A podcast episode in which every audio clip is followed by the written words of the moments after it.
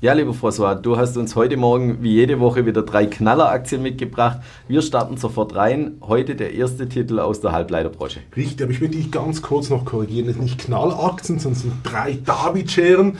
Aktien, die absolut sensationell performt haben, auch in dieser Marktphase. Und das machen diese Titel relativ spannend und interessant, auch für den konservativen Anleger.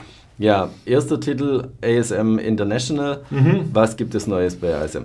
Also ganz offen, die Tendenz hat sich perfekt gezeigt in den letzten drei bis neun Monaten auf der Marktseite. Und auch wenn ASM nicht die Nummer eins ist, gegenüber ASM in Holland, das ist eine kleine Nummer in Sachen Marktkapitalisierung, nämlich nur in Anführungszeichen 21 Milliarden Euro, hat die Aktie mehr als perfekt performt. Wie ist sie gelaufen in den letzten Wochen? In den letzten Wochen habe ich mal ganz kurz für dich nachgeschaut. letzten 90 Tage, um einen bisschen längeren Zeitraum uns anzuschauen, weil ja der Markt unter Druck war im Technologiebereich in den letzten Wochen und Monaten, hat diese Aktie absolut sensationell performt. Warum?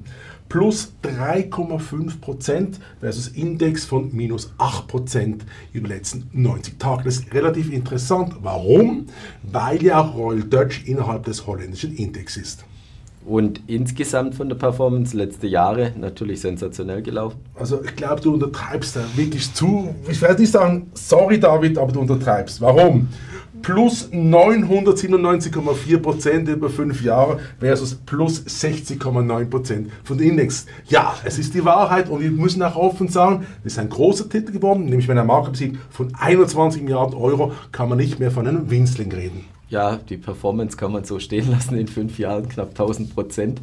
Ähm, was sind insgesamt die Zahlen? Also du schaust die Kennzahlen der Firmen ja auch immer etwas genauer an. Was ist dir da ins Auge gesprungen? Also ganz offen, auf die jetzt lachen wirst, wir machen die einfache David-Schere ohne Zusatz. Und da müssen wir ganz offen sagen, Umsatz lag bei 1,32 Milliarden im 2020 und das sollte raufgehen auf 3,4 Milliarden im 2025. Spannend meiner Meinung nach ist natürlich eine andere Zahl, die Umsatzrendite. Die sollte ansteigen von 24,6% auf 28,5%. Und das resultiert in einem gigantischen Sprung des EBITs, nämlich schon 300 327 Millionen Euro auf 979 im 2025. Und einfache David-Schere, da sie relativ wenig bis keine Dividende bezahlt, nehme ich an? Ja, das ist relativ klein, aber die Tendenz macht diese Aktie relativ spannend. Warum? Die Tendenz soll ansteigen von 2 Euro auf 3,85 im 500, das heißt über 90 Prozent innerhalb von fünf Jahren, was ich in diesem Bereich als absolut sensationell betrachte, weil ja diese Firmen normalerweise fast das ganze Geld in die Forschung investieren. Ja, und du sagtest insgesamt zu den Konkurrenten, sehr viel größeren Konkurrenten, eher ein kleines Licht mit gut 20 Milliarden Kapitalisierung. Wer sind so die direkten Konkurrenten? Gibt es gerade auch kleinere Konkurrenten oder gibt es da nur die großen Player? Es gibt noch so kleinere Konkurrenten in Holland selber, weil natürlich da ein Exchange stand zwischen den Mitarbeitern, also den Top-Leuten, aber ASM ist in seinem Bereich absolut Nummer 1 weltweit und natürlich im Schlicht und Schatten von ASML, das muss man ganz offen sagen, weil der ASML der ganz große Player ist weltweit im Halbleitersektor. Gibt es auch in der Branche Risiken oder siehst du irgendwelche, das frage ich immer gerne, ähm, uns fällt leider relativ wenig ein bei Risiken in der Branche, oder? Ich sage dir ganz offen, wir gehen vielleicht von Risiken auf einen ganz anderen Bereich und ich sage dir welchen. Das ist die Finanzierung, Bewertung. Das heißt konkret, wenn jetzt die Zinsen im Euroland auf 5 oder 6 Prozent raufgehen würden, von 3,5 oder 4, was jetzt momentan, dann würde natürlich die Bewertung von Aktien in den Boden fallen, weil ja man auf den Obligationsanleihen viel mehr Geld verdienen könnte wie auf einer Aktie. Das heißt, wir haben ein anderes Risikopotenzial dieser Aktie, nicht auf der Produkteseite oder Konkurrenz, sondern mehr, wenn die Zinsen von der EZB nochmals massiv erhöht werden würden in den nächsten 12 bis 18 Monaten, das heißt konkret auf über 5,5 oder 6 Prozent, dann hätten wir einen sogenannten Bewertungshammer, weil ja dann die Dividendenrenditen sehr schwach sind bei dieser Aktie über einer garantierten Rendite einer Obligation, die dann zwischen 5,5 oder 6 Prozent läge würde dann aber den kompletten Assetklasse, die komplette Assetklasse Aktien betreffen, mehr oder weniger gehen dann Aktien äh, zurück und Obligationen, die investierte Volumen nach oben. Richtig, man hat das ja ein bisschen kurz gesehen in Amerika, wo die Zinsen relativ schnell angestiegen sind auf dem kurzfristigen Ende. Aber momentan geht man davon aus, auch in Amerika, dass im 24 wieder die Zinsen rund gehen und das hat natürlich die Halbleitertitel und Technologiewerte wieder nach oben gepusht. Ich denke auch zum Beispiel an Tesla, was die gestern Abend gemacht haben. Das ist ein Zeichen, dass der Markt davon ausgeht, dass die Zinsen eher wieder im Rückwärtsgang sind im 2024 und damit die ganze Bewertung von diesen Highflyern wieder viel interessanter ist wie in der Vergangenheit. Ja, schauen wir heute gleich den zweiten Titel an.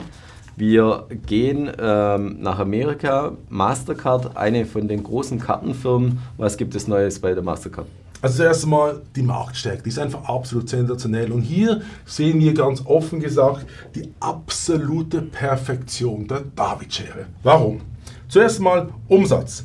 15,3 Milliarden 2020 sollte raufgehen du kannst fast nicht glauben, auf 32,428 Milliarden 2025. Das ist eigentlich schon spektakulär für einen erweiterten Finanzwert. Interessant ist für mich etwas anderes noch, nämlich die Umsatzrendite.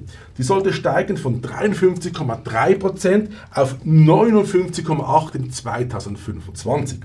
Der EBIT, das ist die entscheidende Figur nachher bei uns, ist, sie steigt an von 8,1 Milliarden auf 19,4. Das heißt, was interessant ist, wenn du jetzt die vergleichst, die Umsatzzahlen und die EBIT, dann hast du prozentual eine höhere Steigerung, prozentual im EBIT, wie in der Umsatz und das heißt auch, weil ja die Umsatzrendite steigt. Und damit haben wir das perfekte Beispiel der David-Schere, weil wir dann alle Komponenten haben, die miteinander synchron nach oben gehen. Interessant ist natürlich auch die Dividendenausschüttung, die ist relativ moderat, wenn eher sogar klein, muss ich dir offen sagen. Nämlich die geht von 1,64 US-Dollar auf 2,83. Das ist Peanuts, würden die Amerikaner sagen, wenn man weiß, was die Aktie von Mastercard momentan an der Börse kostet. Und wenn man Mastercard mit der zweiten großen Firma mit Visa vergleicht, was sind die Vorteile von Mastercard? Also Mastercard hat eine leicht höhere Umsatzrendite wie Visa und mir gefällt sie besser Mastercard, weil der Footprint, wie man das so sagt, in Amerika ist natürlich weltweit, während Visa sich relativ stark fokussiert auf Amerika selber. Und du schaust auch immer die Performance an der Aktien. Mastercard auch gut gelaufen, jetzt vielleicht insbesondere auch über die Sommermonate? Exzellent, aber auf dem 5 vielleicht nicht so überragend. Also kommen wir zu den Zahlen. Über die letzten 90 Tage plus 12,2 versus 2,5 für den Index. Das ist absolut phänomenal. Über fünf Jahre sind wir bei 97,9% versus 63,7%. Das ist relativ stark. Warum? Weil ja die amerikanischen Indizes relativ viele neue Tech-Werte reinbekommen haben. Ich gehe ganz direkt an Nvidia, Tesla. Das sind natürlich Werte, die mehr als hundertfache gemacht haben, also mehr als über 100 Prozent. Das heißt, die haben den Index richtig nach oben gezogen. Aber Mastercard als relativ konservatives Unternehmen konnte Schritt halten, sogar den Abstand zur Konkurrenz ausbauen.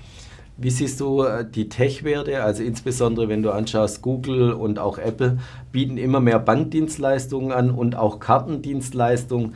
Glaubst du, dass man irgendwann Mastercard und Visa vielleicht nicht mehr braucht oder eher andersrum, dass man sie noch mehr braucht, weil die Tech-Firmen auch wieder auf Mastercard und Visa bauen?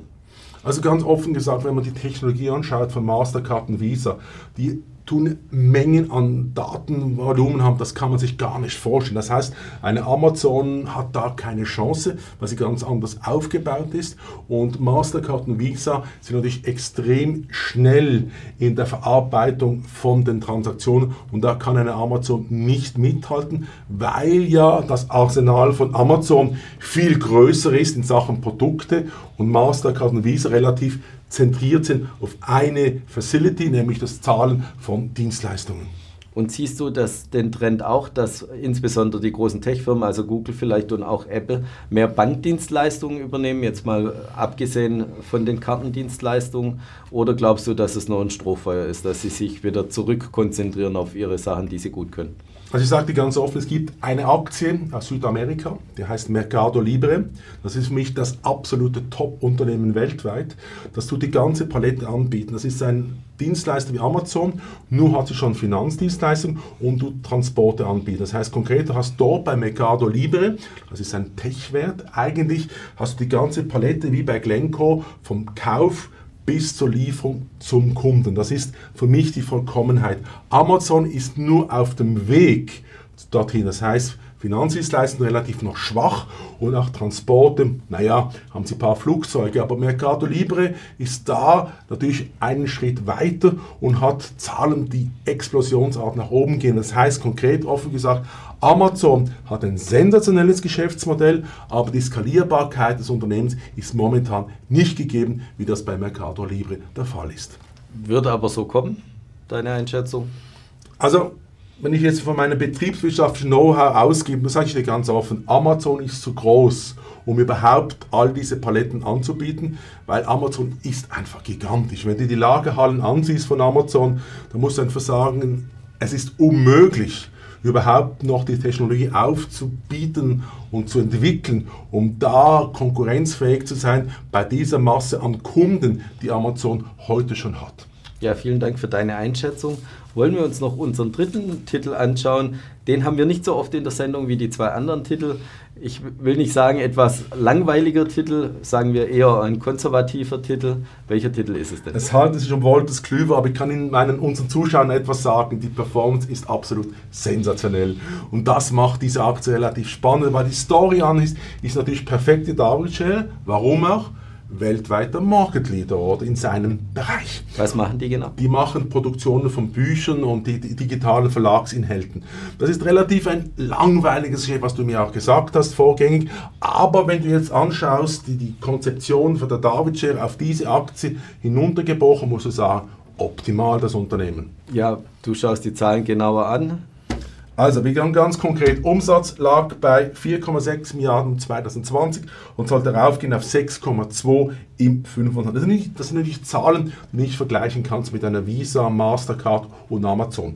Umsatzrendite von 24,4% rauf auf 27,2%. Das ist relativ interessant, weil die Zinsen in Europa zwischen 3,5 und 4% sind. Das heißt, wir haben einen super Leverage auf den Gewinnen, das heißt auf dem EBIT. Der Gewinn pro Akt sollte ansteigen von 2,7 auf 4,92 und auch die Dividende, die macht die richtig Freude, nämlich von 1,36 Euro auf 2,31 und da kannst du ganz einfach ausrechnen und herausfinden, dass eigentlich die Zuwachs prozentual der Dividende höher ist wie der Umsatz und das macht diese Aktie richtig attraktiv. Also perfekte David-Schere. Wie ist sie von der Performance die letzten Tage, Wochen und vielleicht auch die letzten Monate gelaufen? Also wenn du jetzt Fondsmanager wärst bei der UBS oder bei Goldman Sachs, würden hier vor der Türe 10 Champagnerflaschen liegen, weil du hast eine absolute Mega-Rendite erzielt. Warum? Letzten 90 Tage minus 1,1 für den Index äh, sorry, für den Index und minus 1,1 für Wolters Kluwer. Wenn man das über fünf Jahre anschaut, ist es noch besser und noch genialer, nämlich plus 132,6 versus 60,9 für den Index. Das heißt, du hast mehr als eine Verdopplung erzielt mit dieser Aktie in dem Index und du weißt ja, dass in Holland ASM dabei ist, du hast Royal Dutch, du hast Einstein, also alles diese super, super Aktien aus Europa, die absolut geniale Performance erzielt haben, aber Wolters Klüver hat alle geschlagen. Ja, Glaubst du, es geht so weiter bei der Aktie oder gibt es gewisse Risiken in der Branche? Also du hast jetzt mir eine spitzfindige Frage gestellt und ich dir ganz offen, wir sind hier machen die David-Schere. Und du hast gesehen, wir haben nur 22 Titel in unserem Portfolio, die haben absolut sensationell performt. Und das ist das Interessante bei unserem Konzept, dass wir nicht viele Auswechslungen gemacht wie ein Fondsmanager, dass wir trotzdem mit dem Markt und sogar besser entwickeln können als der Markt mit einer Strategie von Aktien, die normalerweise eine kleinere Volatilität haben wie der Index. Und siehst du Risiken bei dieser Aktie? Also ich sage immer nochmal, komme immer zu der gleichen Antwort, die wir heute müssen sagen, das ist diese Zinsgeschichte, oder? Ja. Und das ist auch in Europa, man weiß nie, wenn die Inflation noch stärker angeht, in Deutschland siehst du es ja relativ stark, dass man dann dämpfende Maßnahmen macht und dann müssen natürlich die kurzfristigen Zinsen nochmal raufgehen, aber wie gesagt, Deutschland, Europa, Amerika ist immer die Gefahr, über 5,5 wird natürlich der, diese Kursreihe, die wir gesehen haben in den letzten 5 bis 6 Jahren, richtig zum Einstürzen können, weil man dann natürlich die sicheren Renditen hat. Und man muss noch eines sagen dazu. Du weißt ja, dass in letzter Zeit die Pensionskassen relativ stark in Aktien gesetzt haben. Und natürlich, wenn sie fangen an zu verlieren und diese Kurs Profits reinnehmen, dann werden die Aktien verkauft. Und du natürlich dann rumspringen kannst auf Obligationen, wo 5 oder 6 Prozent bekommen, dann weißt du selber, dass wenn du heute den Umwandlungssatz in der Schweiz ansiehst, ist er einiges tiefer als 5 Prozent oder knapp bei 5 Prozent bei den besten Pensions. Und da hast du natürlich mit 5,5 oder 6 Prozent garantierte Obligationen natürlich ein Trumpfass in deinem Portfolio und musst dich nicht mehr darum kümmern, ob eine Aktie aus unserem Universum mit 40.000 Aktien David Schere tauglich ist oder nicht. Ja, wir werden auch diese Aktie weiter beobachten im BX-Musterportfolio. Herzlichen Dank, lieber François, für die drei Knaller-Aktien diese Woche. Und liebe Zuschauer, schaut Sie wieder bei uns vorbei, wenn es heißt Morning Call hier bei der BX Herzlichen Dank.